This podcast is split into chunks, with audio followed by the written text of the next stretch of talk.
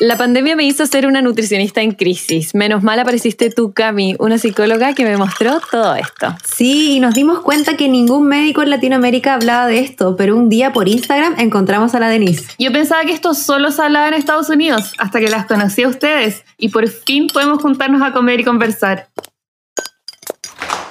Em, ¿De qué tienen hambre?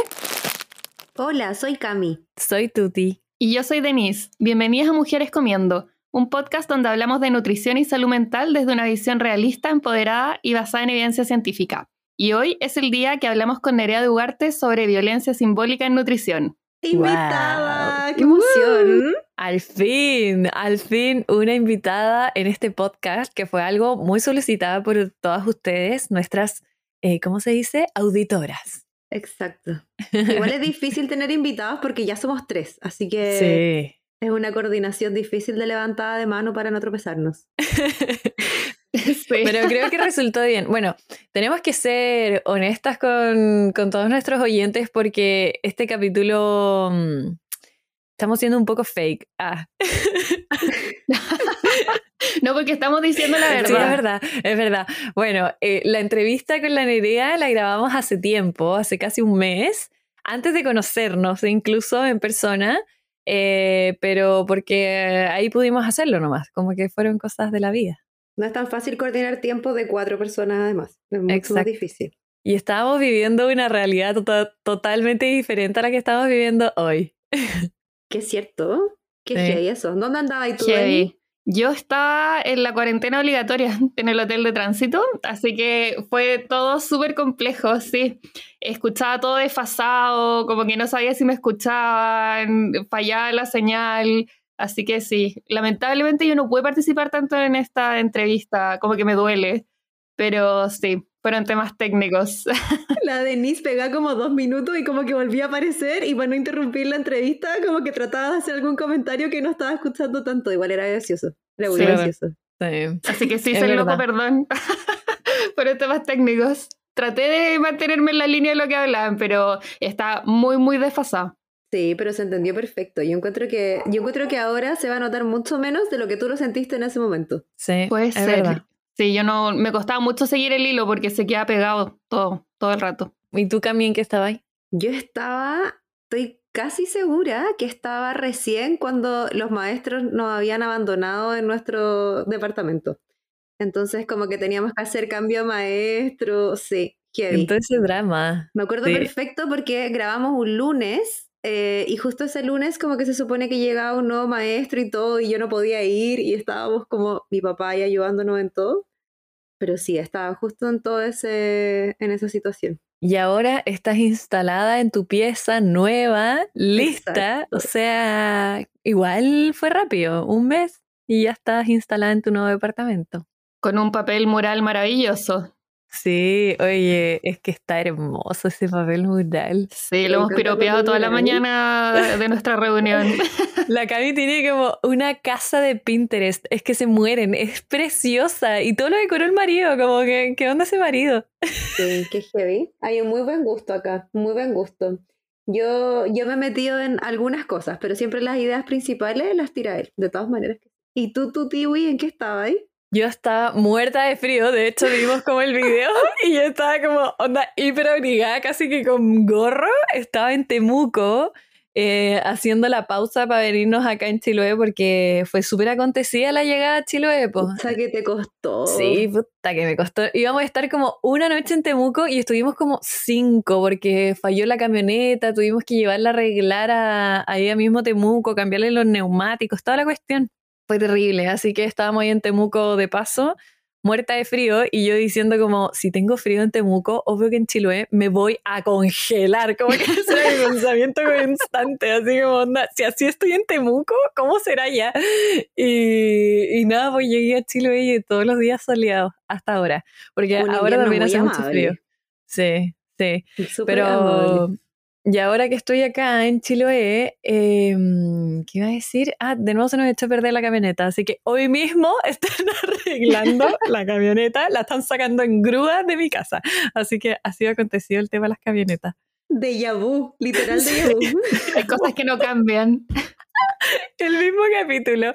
Pero fallas, me reí bueno. mucho con la tuti con la parca, pero hasta arriba, así congelada.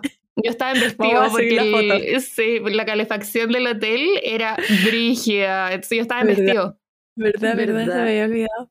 Me Ay, qué acuerdo que ese día te mandé el desayuno, Deni, ¿no? sí, ¿verdad? ese fue el día. Sí. Ay, qué rico. Sí. Sí. Sí, Qué me acuerdo.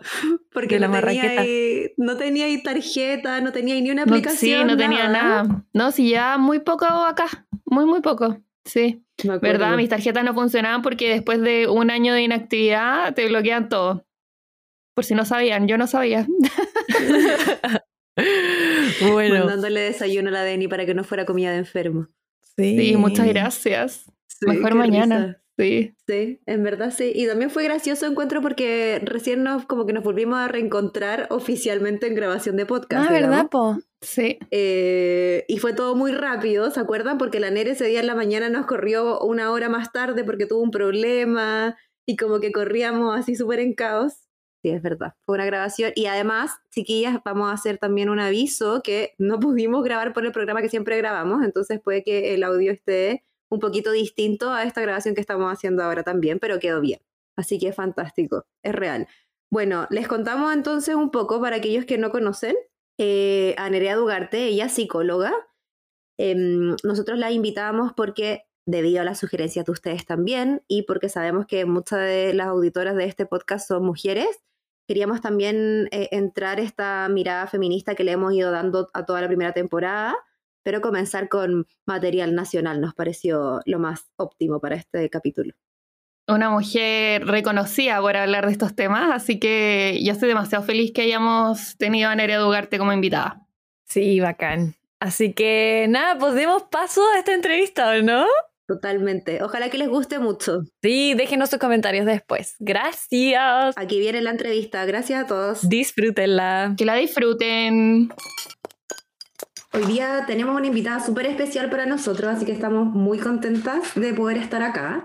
Eh, vamos a estar con la Nere, la Nere Ugarte, que es psicóloga. Me encanta esta descripción que te hicieron en Mujeres Bacanas, así que voy a leer exactamente la misma. Psicóloga y charlista chilena, feminista, fundadora del colectivo social de la rebelión del cuerpo y autora de dos libros, Ni calladitas ni perfecta y Querida Violeta. Así que gracias Nere por estar acá. Sé que también estáis haciendo el tercer libro, que ahí si queréis nos contáis después, pero bacán por estar acá. Muchas gracias a ustedes por la invitación. Se agradece estar en este espacio y conversar sobre la importancia de permear la perspectiva de género en todas las disciplinas de la salud. Así que muchas gracias. Sabemos que la rebelión del cuerpo es un movimiento que nace más o menos, o sea, el 2017, con el objetivo de concientizar sobre la violencia simbólica, sus efectos en la construcción de identidad de niñas, adolescentes y mujeres. Eh, ¿En qué minuto te empezó a interesar tanto todo este tema? Como, ¿De dónde surgió la idea de introducir estos temas eh, eh, en este contexto chileno, en el fondo? ¿Cómo, ¿Cómo nace esta idea de crear la rebelión del cuerpo? Hay como multifactores. Eh, uno, yo estaba, siempre me ha gustado mucho el tema como de el comportamiento del consumidor, por así decirlo, como todo la- el rollo del marketing. Eh, y a propósito de que yo estudiaba sexualidad y mi especialidad máxima, máxima era deseo sexual. Entonces yo trabajaba con parejas que las mujeres, porque yo trabajaba con disfunciones sexuales femeninas, tenían bajo deseo sexual. Entonces me empecé a ser como muy experta en trabajar deseo sexual y empecé a cachar que cuando tú sabías manejar el deseo y sabías trabajar el deseo y sabías cómo, cómo facilitar la creación del deseo, podías lograr cualquier cosa. Y ahí fue que empecé a pensar como lo heavy que era, eh, cómo a través de las- los medios de comunicación y la publicidad trabajan con el deseo humano también. Y cómo eso que para mí era fácil generar como en el trabajo con una mujer, era lo que hacían para transformar cerebros y generar el deseo y la necesidad de consumir cosas, ¿cachai? Ese era como mi rollo como por una parte, y por otra se me empezó a pasar que a propósito de que trabajaba en sexualidad y estaba, estaba armando una, una ponencia para un simposio, y empecé a tabular como los motivos de consulta y, lo- y los factores a los que las mujeres atri- atribuían su bajo deseo sexual. Y ahí me empezó a dar, me empecé a ver, así como lo fui tabulando, lo fui viendo, y la, el, el- el que compartían todas era la autopercepción de sí misma, ¿ya? Desde un tema físico, desde un tema cognitivo, desde un tema laboral, pero la forma en la que hablaban de sí mismas era negativa. Entonces empecé a, darme cuenta de que la autoestima eh, era transversal a todas las problemáticas por las que llegaban. Y ahí fue como, bueno, esto es heavy. Y, y, si me doy cuenta de esto, ¿qué es lo que lleva a que de 80 mujeres que vienen por un motivo de consulta, la problemática no es el deseo, la problemática es cómo se perciben ellas mismas. Y si se perciben de una forma negativa, evidentemente el deseo jamás va a estar ahí. Entonces ahí fue como decir, ¿por qué de un pool de 80 mujeres, las 80 tienen un problema en relación a la autoestima? ¿Por qué todas las mujeres tenemos ese problema? Y ahí fue que me empecé a meter a las fuentes de aprendizaje social. ¿De dónde viene esta cuestión? Porque no es que nosotras vengamos con un área del cerebro atrofiada para no autopercibirnos de manera positiva o evaluarnos de manera positiva. Entonces ahí fue cuando empecé a meterme, ver documentales, leer, eh, leer cómo funciona la publicidad, leer respecto a la invisibilización de las mujeres en los medios y bla, bla, bla. Y ahí fue como, bueno, esto es gigante, esto hay que mostrarlo, esto hay que visibilizarlo y esto hay que politizarlo, porque no podemos seguir eh, creyendo que, que, que, la forma en la que nos evaluamos a nosotras mismas eh, depende solo de nosotras, cuando tenemos un sistema, un mercado, un modelo económico detrás que les sirve que nosotras estemos en ese lugar, porque así se aseguran la rentabilidad, porque vamos a estar consumiendo todo lo que nos muestren para poder lograr eh, algún día parecernos a este modelo de mujer exitosa, feliz, guapa, flaca, porque también está dentro de, eh, y eso. Y de hecho acá estoy haciendo un monólogo, no sé si está bien o está mal, pero acá em, hicimos hace poco, con, yo con, una, con la Sofi, una, una amiga, una colega, estamos, estamos estudiando el fenómeno de la autoestima política. Entonces, una de, la, una de, la, de, las herramientas que, que, usamos como para partir, para partir la problematización de la importancia de ponerlo sobre la mesa, hicimos una encuesta que le preguntamos tres preguntas básicamente, sí fueron tres. Contestaron 784 mujeres entre 15 y 72 años. Entonces, la primera pregunta es, ¿alguna vez te has sentido disconforme con tu apariencia física? El 99% de las mujeres contestó que sí.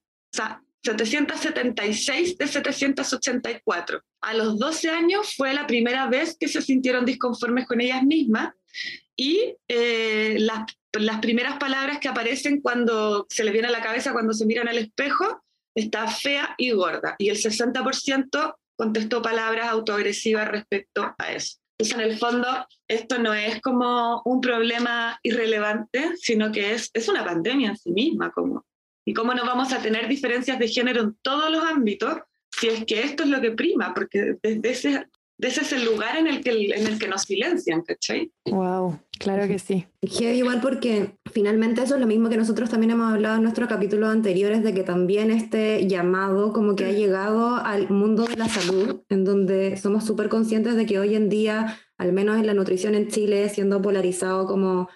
Eh, país gordo, o sea, esa es como su descripción general, en donde muchas políticas han venido a intervenir los cuerpos de las mujeres directamente hablando, y eso ha hecho que también... Para el consumo también, porque para la posibilidad de nosotras autodeterminarnos, eh, querer hacernos un aborto, hacer, no podemos. Pero si es que nos queremos hacer una cirugía plástica, bienvenido, aquí están todas las ofertas. Total, y si nos hacemos una bariátrica y pasamos por sobre los estándares permitidos, los pasamos, o sea, no importa y que también eh, al mismo tiempo eso como que se ha creado como conceptualmente hablando desde el área de la nutrición como que fuera como la cultura de dietas. Ese es como un poco el concepto que hoy en día se ha puesto en palestra respecto a eso. Entonces es súper heavy también, porque tal y como tú estabas mencionando, habláis de autoestima política y nos encantaría que nos explicaras a qué se refiere y cómo es que, este, eh, es que el mundo ha utilizado esta opresión corporal influyendo en la construcción de la identidad de las mujeres también. Sí, esto ha sido como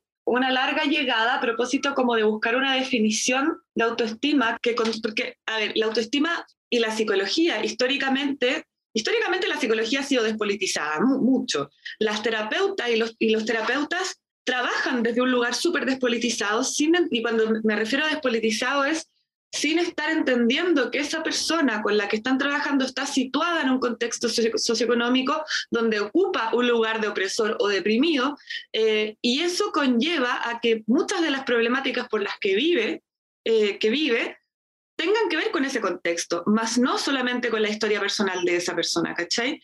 Y eso es, eso es preocupante. Es como abducir a, a, una persona de un contexto y sacarla y decir como, ok, tú, tú vives tu vida como si no conocieras nada, no hablaras con nadie, no estuvieras intervenido por una cultura, ¿cachai?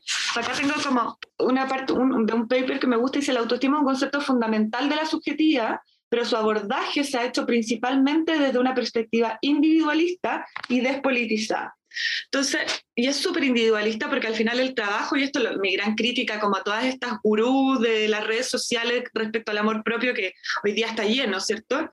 Eh, como el ámate, como tú puedes, eres capaz de todo, cuando efectivamente no, no somos capaces de todo porque vivimos, no somos mujeres primero que todo vivimos en un contexto y tenemos un lugar de opresión respecto a la cultura y lleva eso a todas las interseccionalidades donde efectivamente más difíciles para otras mujeres sin privilegios.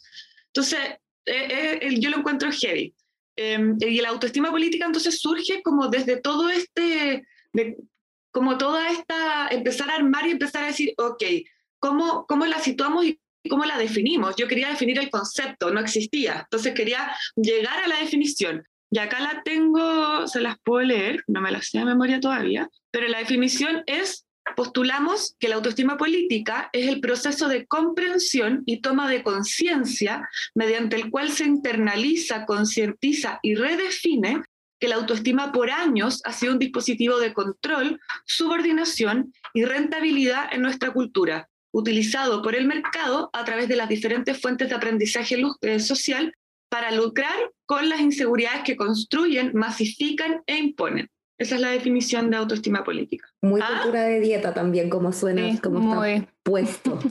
Claro, entonces en el fondo es eso, es como darte cuenta, porque a mí me pasa que cuando hago los talleres de autoestima política, me empezó a pasar algo que, que fue por lo mismo que con la SOTI, y yo le dije, ayúdame como con esta investigación, que mm, había muchos despertares, ¿cachai? Había muchas que lloraban, había muchas que se metían en un taller de autoestima pensando ya política, no sé, esta loca es como una hacha, lo que sea, no sé por qué creían que le había puesto el apellido, pero empezamos ahí como, empezamos a trabajar los talleres y todo, y pasaba mucho que al final del taller, como que muchas llorando decían como, bueno, nunca me había dado cuenta de esto, como siempre me he odiado, pero no, pero siempre me he odiado pensando en que tengo que hacer algo para sentirme mejor. Pero entender esta weá, que me muestren que esto que siento respecto a mí misma tiene que ver con algo que el mismo mercado y un modelo económico busca que sientas con el fin de que esto funcione. Porque si es que todas nos amáramos de un día para otro y no necesitáramos nada, bueno, las empresas quebrarían, ¿cachai? Entonces, eso es loco, como que lo que estamos estudiando, de hecho, con la Sofi es el insight de este despertar respecto a la autoestima, como el darte cuenta de que cuando esto viene porque le sirve a alguien, eh, hay una sanación como implícita, hay una como, ya, y aparece la resistencia también en el fondo, que es como decir, ok, mira, la gran problemática de esto es todas las cosas que has dejado de hacer a propósito de no cumplir con estos estereotipos y patrones ideales de belleza o de éxito, o de felicidad, o de maternidad, o de todos los estereotipos que nos muestran. Entonces, la propuesta respecto a autoestima política es que ya como te diste cuenta de que están buscando que tú te sientas completamente insuficiente e insegura respecto a ti misma para así asegurarse las ventas, tu labor y nuestra labor hoy es no dejar de hacer nada, porque ese acto político de hacerlo, aunque nos cueste, es resistir a un sistema que nos sentadas, calladas, acostadas en la toalla sin movernos. Y ese pararse y esa resistencia propositiva que le pusimos tiene que ver con también un acto político de mostrarle a todas las demás que si tú lo hiciste, lo puede hacer ella, lo puede hacer ella, lo puede hacer ella, lo puede hacer ella, porque no tenemos por qué cumplir con algo para validar con nuestra existencia, ¿cachai? Entonces, eso es un poco como lo que empieza a surgir de los talleres y del interés por trabajar este concepto. Me encanta escuchar todo esto. Eh, nosotros en el podcast igual hablamos harto de nutrición y un poco de cómo la nutrición se ha usado para perpetuar todo esto. La estamos usando no para nutrir a la gente, sino que para seguir haciendo que cumplan con estos estereotipos. Estamos achicando mujeres. Ese es el fin que está tomando la nutrición y que ahora está como redireccionándose a en verdad ayudarnos a tener suficiente energía para pelear contra todo esto, en vez de seguir dejándonos sin energía para seguir como calzando en los estereotipos. Así que me encanta escucharte. Bacán. Es también heavy escuchar como cuando también el cambio no solamente tiene que ver de la persona en la consulta, sino que nosotros también llevamos como de traer estas conversaciones, cambiar el estilo de conversación con nuestras amigas, que bueno, las mujeres tenemos cosas mucho más interesantes que conversar, eh, siempre, eh, y también llevarlo como desde un punto de vista de que el cambio viene de nosotros, que es un poco que también siempre conversamos, que probablemente estos cambios no van a venir desde arriba, sino que van a venir desde la persona en la consulta, desde la persona diciéndole a esa amiga que le hace mal escuchar cuando ella cuenta que está haciendo de nuevo la dieta, em, eh, haciendo las peleas desde el punto de vista familiar, que de repente son las más difíciles, como de dejar de que la familia lo oprima, que es súper heavy decir a tu familia como me está oprimiendo, ¿cachai? Y es algo que ocurre constantemente también. Estoy, no sé si han visto la serie Shrill. No. Ya, es que tienen que verla, ustedes tienen que verla, absolutamente. la, estoy, la partí hace poco, me la estoy devorando. Y es espectacular, habla de todo esto y, habla y muestra como empíricamente la vida de una mujer gorda, eh, eh, porque ella se autodenomina así y en el fondo lo muestra como uno, como lo naturaliza tanto y mucha gente dice como, oh, le dice como, qué heavy que te atrevas a decirlo y ella como, tú no, te, no te vas a decir que eres flaca, como, oye, pues siento mi cuerpo, como. Entonces, toda la película, toda la serie se trata de lo, cómo ha sido para ella habitar en un mundo de gordofobia eh, respecto a sus vínculos personales, ¿cachai? Como, no voy a hacer spoiler tan grandes, pero hay cosas muy lindas como de que, de que veía al final como ella en algunos momentos se quebra porque está dentro de relaciones tóxicas, ¿cachai? Y le dice a su amiga como, bueno, pero es que a mí no me han aceptado nunca, entonces es lo que tengo, y si me trata mal, puedo correr el riesgo de no tener a otro, ¿cachai? Esto antes como de su despertar.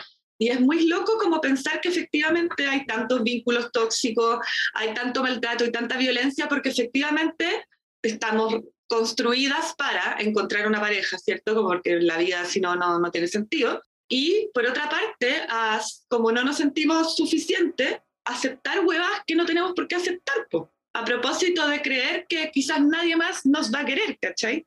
Que ha sido un poco la, siempre ha sido eso, y, tomando un poco lo del deseo también, como de que estamos hablando antes, eh, a nosotras no nos, no nos enseñaron a desear, nos enseñaron a ser deseadas, ¿cachai? Nos enseñaron a ser objeto de deseo. Por lo tanto, desde ese lugar eh, de ser objeto de deseo, estáis siempre jugando el rol de si le gusto a otro o no, pero pasa mucho que no hay un cuestionamiento personal de si me gusta o no. Nos enseñaron a gustar, pero no cuestionarnos si eso, que, si eso a, quien le estamos gustando a nosotras nos gusta.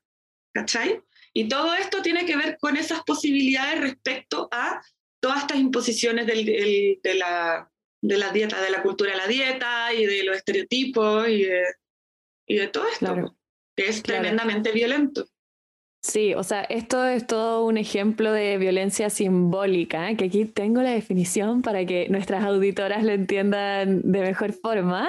Eh, la violencia simbólica es un tipo de violencia sutil, incluso que en muchos casos es imperceptible, en donde las personas no tienen las herramientas para combatirla, debido a que es a través de ella cómo se ha pensado a sí mismo. Esto quiere decir, o sea, la cultura de dieta es un ejemplo como todo lo que trae la cultura de dieta, es un ejemplo de violencia simbólica, porque finalmente estamos recibiendo, o sea, estamos llevando incluso nuestros cuerpos a pasar por conductas alimentarias que son riesgosas, no sé, ayunos, atracones, restricciones, em, dejar de comer grupos de alimentos completos, etcétera, con el fin de, exacto, eh, con el tal cual, con el fin, o no comer por días enteros, etcétera eh, con el fin de disminuir nuestros cuerpos, de achicar nuestros cuerpos. Entonces, es un ejemplo de violencia, cómo no lo...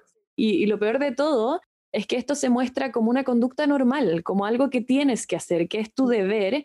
Eh, entonces, no nos damos cuenta que es violento. Incluso lo venden como si te estás cuidando, es por tu salud. Bueno, eso sí el, bueno, solo una parte en la serie, pero de eso del, cuidado, quiero tomarlo. Había a propósito de achicarnos, en la serie como que esta chica está mirando como un, estas cosas donde están llenas como de afiches de clases y de cosas, entonces ve así como el afiche de una chica super fit, ¿cachai? Que está pateando una pizza, ¿cachai? Entonces era como clases de, no sé, de deporte, pero eh, entonces ella le está sacando una foto y se le acerca a la mina, justo está ahí. Entonces le dice como, oye, pero saca un tab de estas cositas que cuelgan con el teléfono, no sé qué. Entonces la mina como que agarra el tab y esta loca le agarra la mano, le agarra la muñeca, ¿cachai? Y le dice, wow, tienes una muñeca muy pequeña. Y ella así como, ah, gracias, eh, no sé, o como, ¿qué se dice? Y ahí la mira y le dice, dentro de ti hay una persona pequeña intentando salir y tú puedes ayudarla. Y es como, wow, como, wow, que claro, lo veía una serie, pero que lo veía en la vida cotidiana. Mis pacientes todos los días me, cuentan experiencias horrorosas en, el espacio de nutrición, ¿cachai?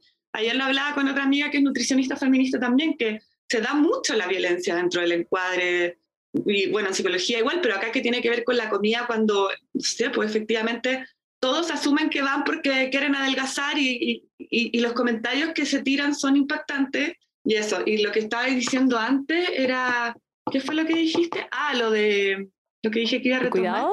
Eso. Lo del cuidado. Sí, pues lo que nosotras en esta investigación estamos haciendo, que ha sido un mundo, dijimos, ok, sí, que lo, lo que nos interesa es entender cómo funciona el mercado, vamos a analizar el diario financiero.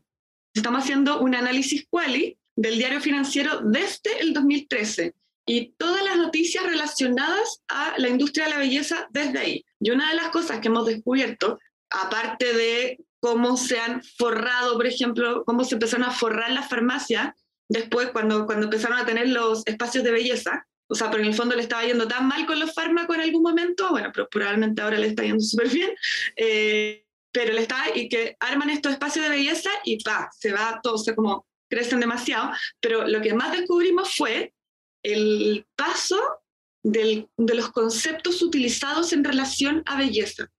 En esos primeros años se usaba belleza, después pasó a usarse para que reemplazó belleza, cuidado personal.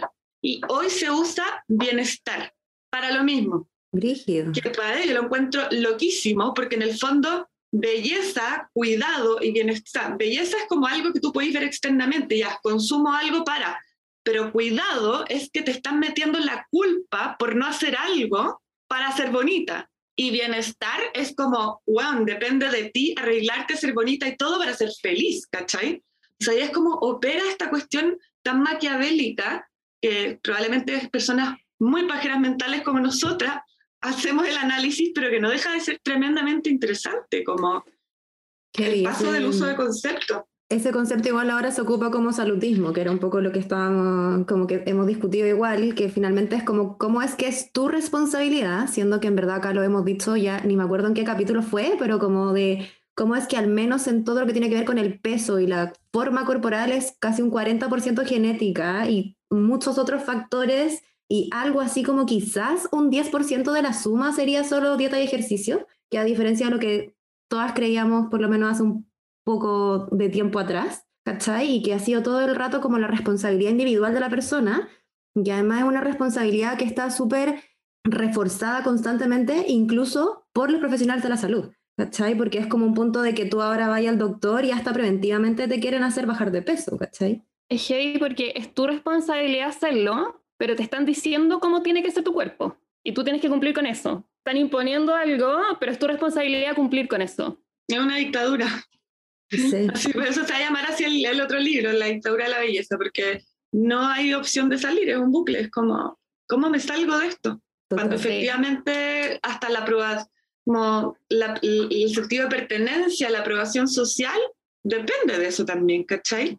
Ah, por lo menos en los espacios feministas no, pero en otros espacios que son bastante de mujeres no despiertas en, en tema de género, pasa caleta, pues sí, se sigue hablando mal de otras mujeres, se sigue como incluso cuestionando, o sea, el, bullying, el bullying en, en, en, nuestro país, el bullying es, es, es, violencia de género al final, o sea, ¿por qué? Porque las, las diferencias por las que se le hacen bullying a las niñas y a los niños son, son abismantemente distintas. O sea, las niñas está relacionado al cuerpo y a sus conductas sexuales, si son putas, son baratas, son perras, son gordas, son feas, son pelúas, ¿cachai? Y los hombres si son nerds, si no juegan fútbol y distintas otras cosas, si son gays probablemente también con las diversidades. Pero eso también habla mucho como de, de, de, esto que estamos hablando, como de la, de la problemática tan heavy que incluso hasta la forma de agredirnos entre mujeres eh, desde la infancia se pone esto como un insulto, como el no cumplir con el patrón esperado, ¿cachai? Y eso obviamente que sale el mercado encima, pues porque nadie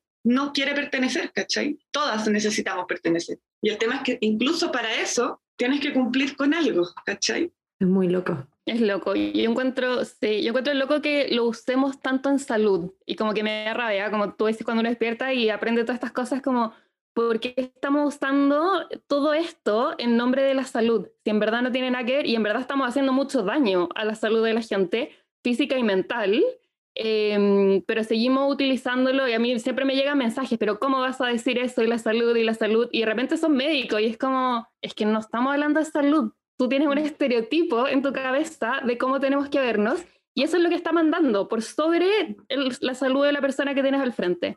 Y cuesta harto que lo entiendan en verdad. Algunos, otros lo entienden rápido. No, todo el rato. Pero bueno, es parte de, que hay, que seguir haciendo entender, nomás.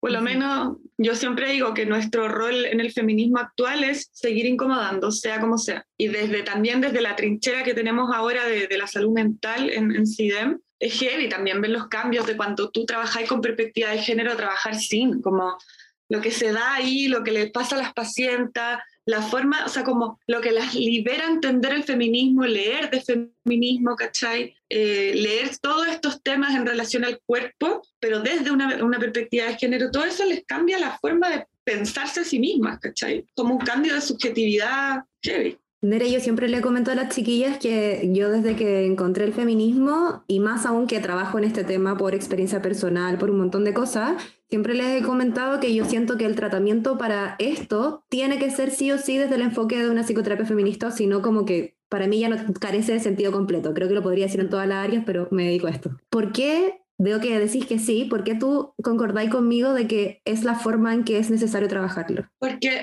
trabajar eh, por lo menos desde la salud mental, ¿cierto? Trabajar eh, con una mujer sin tener una concepción de, lo que significa ser mujer en esta cultura, eh, de, probablemente las situaciones que ha tenido que pasar por ser mujer, de las injusticias que tiene que vivir permanentemente por ser mujer. En el fondo, trabajar sin ver eso, sin tener eso consciente, es como creer que, todo, uno, que todas han vivido la misma vida, Dos, que una mujer migrante con una mujer, eh, a veces uno, o con una mujer lesbiana, o con una... Tienen experiencias completamente distintas. La terapia no puede ser igual, porque en el fondo tienen diferentes formas de haber sido marginadas y oprimidas, ¿cachai? Que eso es lo que es la interseccionalidad y por eso es tan importante tenerla incorporada.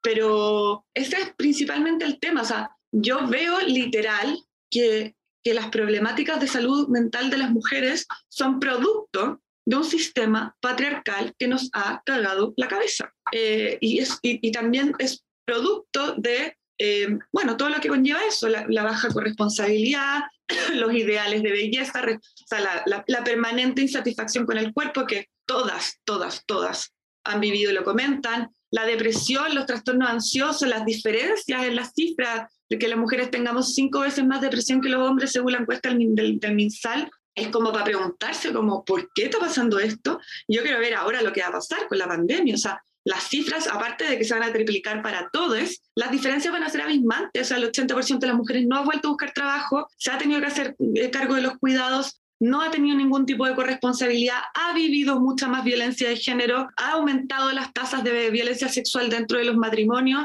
O sea, esto va a traer consecuencias en salud mental que van a ser ahora las diferentes, hoy las mujeres tienen 10 veces más depresión. Ah, es que son las hormonas. No, pues, no son las hormonas, es el sistema. Por algo nos enfermamos, ¿cachai? Por algo nos enfermamos. Y eso es lo que no se está entendiendo.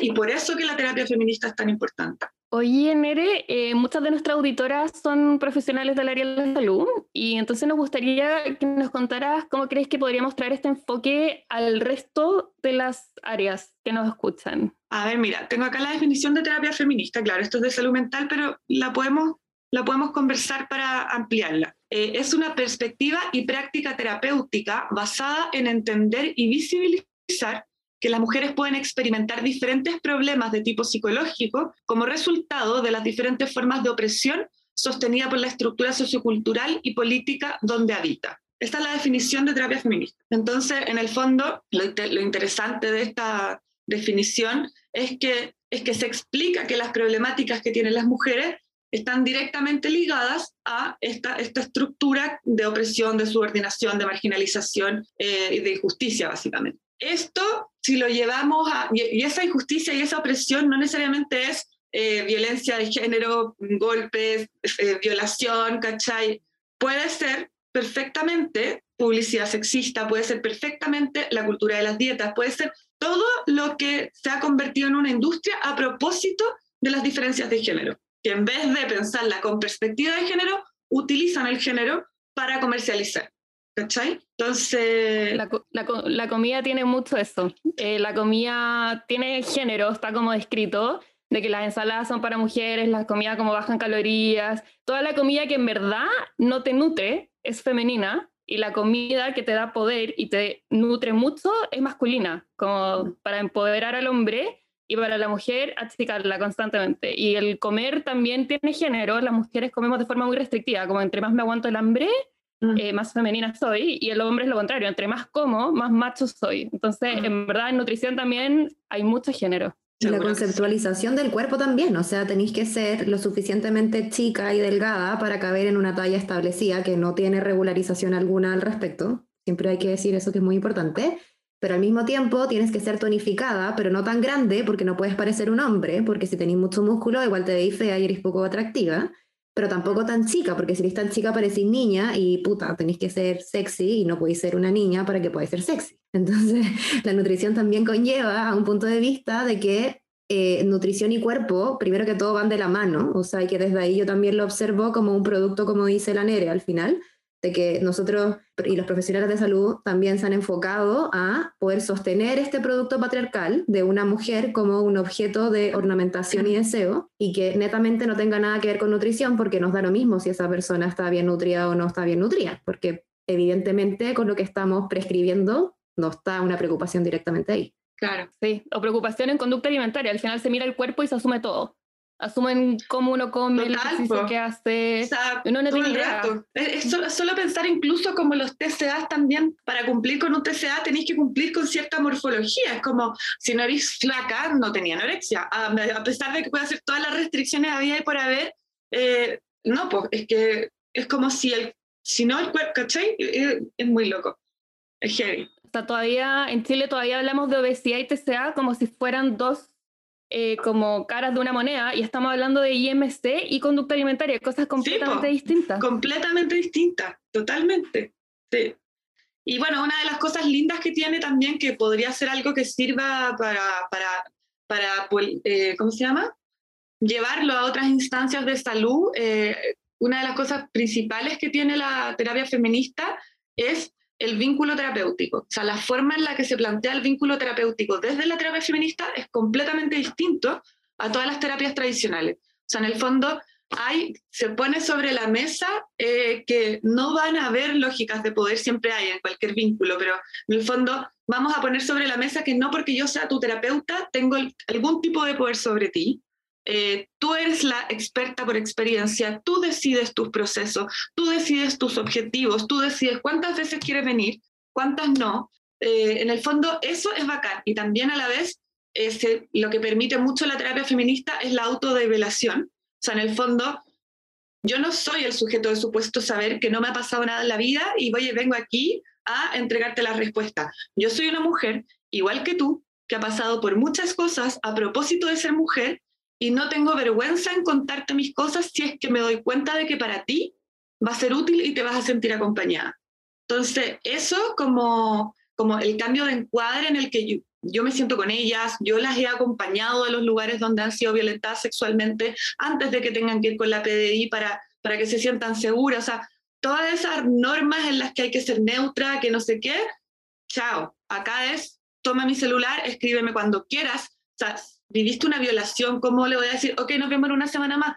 Va a tener mil flashbacks, lo va a estar pasando muy mal, va a estar angustiada con crisis de pánico. ¿Cómo no le voy a contestar el teléfono si es la persona en la que más confía en este momento?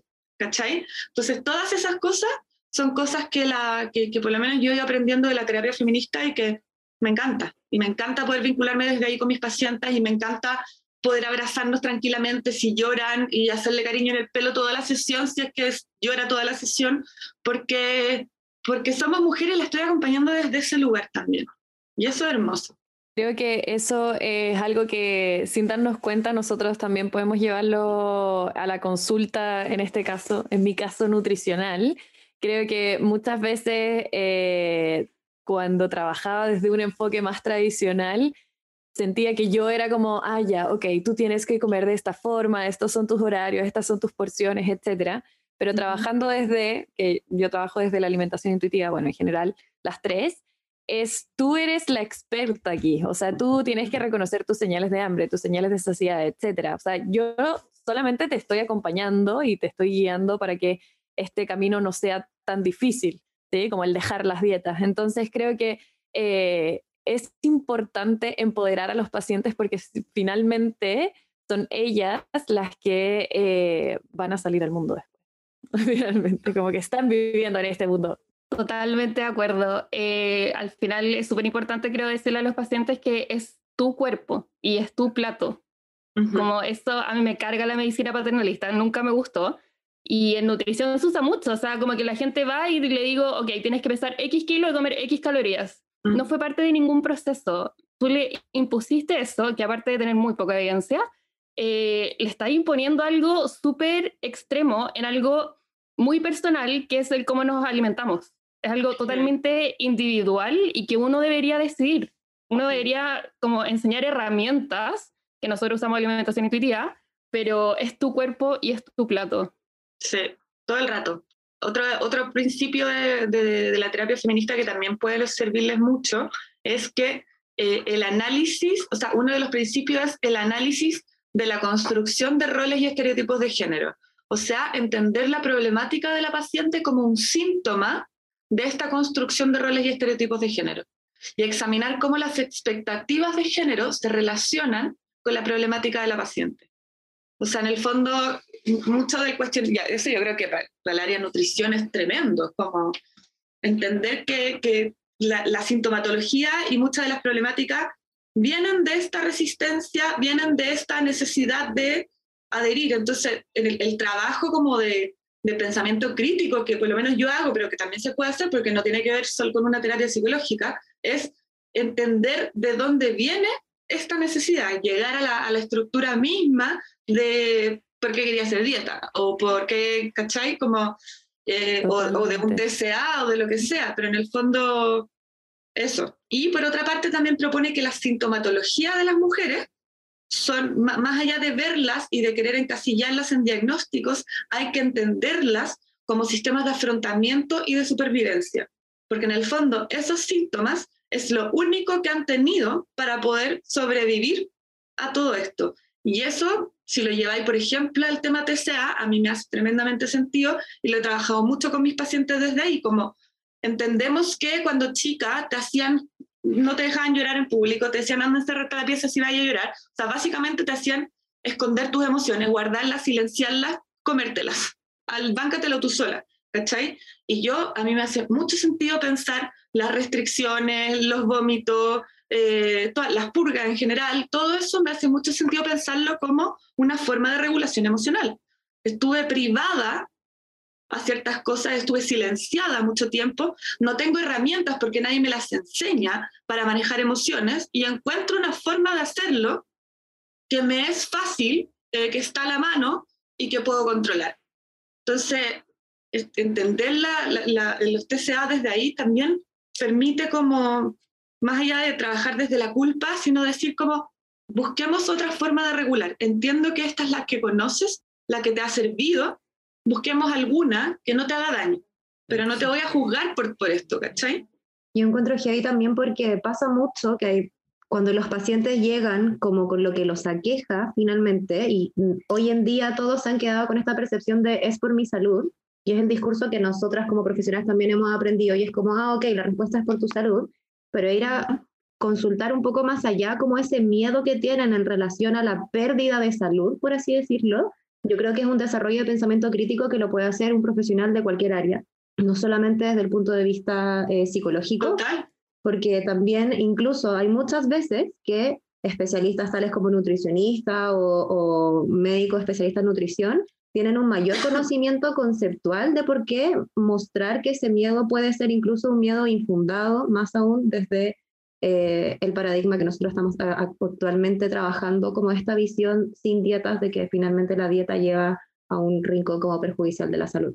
Entonces siento que al final también es el miedo de no tener esas respuestas, que es porque los mismos profesionales no han hecho su proceso de deconstrucción de esta visión patriarcal súper manejada que es importante hacer, porque muchas veces en donde, tal y como decía antes, como que los cambios vienen de abajo, es el paciente también el que nos hace a nosotros cuestionarnos a otro nivel y es importante que lo hagamos. Como que quiero dejar esto como un mensaje para todos, diciendo que todas deberíamos pasar por este proceso de poder comprender esto del género a un nivel desde el punto de vista personal para llevarlo a nuestros pacientes y que esto también se puede hacer en conjunto con el paciente no es necesario que llegue a terapiarte ultra heavy, sino que es un poco como este pensamiento crítico y cuestionar y cuestionar y cuestionar, que siento que es fundamental eh, al, al, al, día a día de cómo poder llevarlo y que es por eso que yo voy a seguir sosteniendo que en verdad, sin terapia feminista, esto en verdad no se puede, al menos en esta área, es demasiado importante y en todas, porque en todas puede haber una comprensión mayor respecto a esta visión igual. Nere, no sé si tú querías hacer algún cierre, como algún mensaje que queráis darle a nuestra auditora, tanto como paciente, como salud mental, como salud en general. No, o sea, yo creo que informarse, como yo creo que todo eso que te genera incomodidad es porque te está obligando a moverte, te está obligando a salir de un lugar. Y no tendría por qué ser negativo salirte de un lugar para conocer algo que quizás te puede cambiar la vida. O sea, como yo haría esa invitación como de dejar de tenerle miedo al feminismo, dejar de tenerle miedo al cuestionamiento, dejar de tenerle miedo al pensamiento crítico y empezar como a adoptarlo como una forma de vida. ¿sí?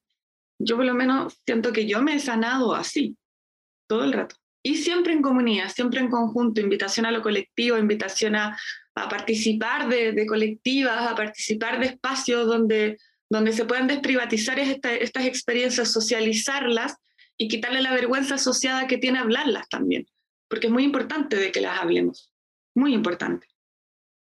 Sí, yo creo que es, bien importante como pedir esa em, acción social un poco, de salir de ese espacio privado y empezar a transmitirlo em, y darnos cuenta de que finalmente no estamos solas que tal y como tú decís, eh, es una temática que nos corre desde de medida transversal, yo creo, a todas las mujeres, al menos porque en algún momento se te pasó por la mente. Quizás no la vives en tu acción diaria de restringir eh, o de, no sé, estar mucho rato en el gimnasio o lo que sea, pero al menos en un momento de la vida alguien, sí o sí, te hizo mm. que pararas a cuestionarte al respecto de eso. Y eso también hace de que todas tenemos algo que decir al respecto, que yo creo que es súper importante y que ayuda muchísimo todo el rato. Yo quería agregar nomás que en, nutrición, eh, como área específica, creo que cuando uno adopta este enfoque es completamente opuesto al tradicional, entonces en verdad cuesta, cuesta harto, no es fácil, uno tiene que construirse completamente y volver a construir todo esto, em, pero sí creo que ayuda mucho más a la gente, tiene un efecto mayor y se nota, se nota harto. Sí, totalmente. Total. Sí, sí. Gracias, Nere, por acompañarnos hoy día. Muchas gracias, Nere. Gracias a ustedes. Vamos a dejarle igual en los recursos también cosas que la Nere nos va a compartir para poder ponerles como para que puedan estudiar más y estas cosas también, la serie que nos ah, dijiste y todo. Así que ah, No, esa serie, véanla. Y también, bueno, hay otra que se llama de. Ah, ya, la voy, a, me voy a acordar y se las mando. Bacán. Pero esta, esta actual es buenísima. Muy rebelión del cuerpo. Ya, la raja. Bacán. Gracias, Nere, que estés súper. Un beso grande a todas también. Cuídense. Chao. Gracias por escucharnos y ser parte de esta comunidad. Si quieres saber más, encuéntranos en el Instagram arroba mujerescomiendo. La información entregada en este podcast tiene la función de informar y no reemplaza una consulta con un profesional de la salud. Las esperamos para el próximo episodio.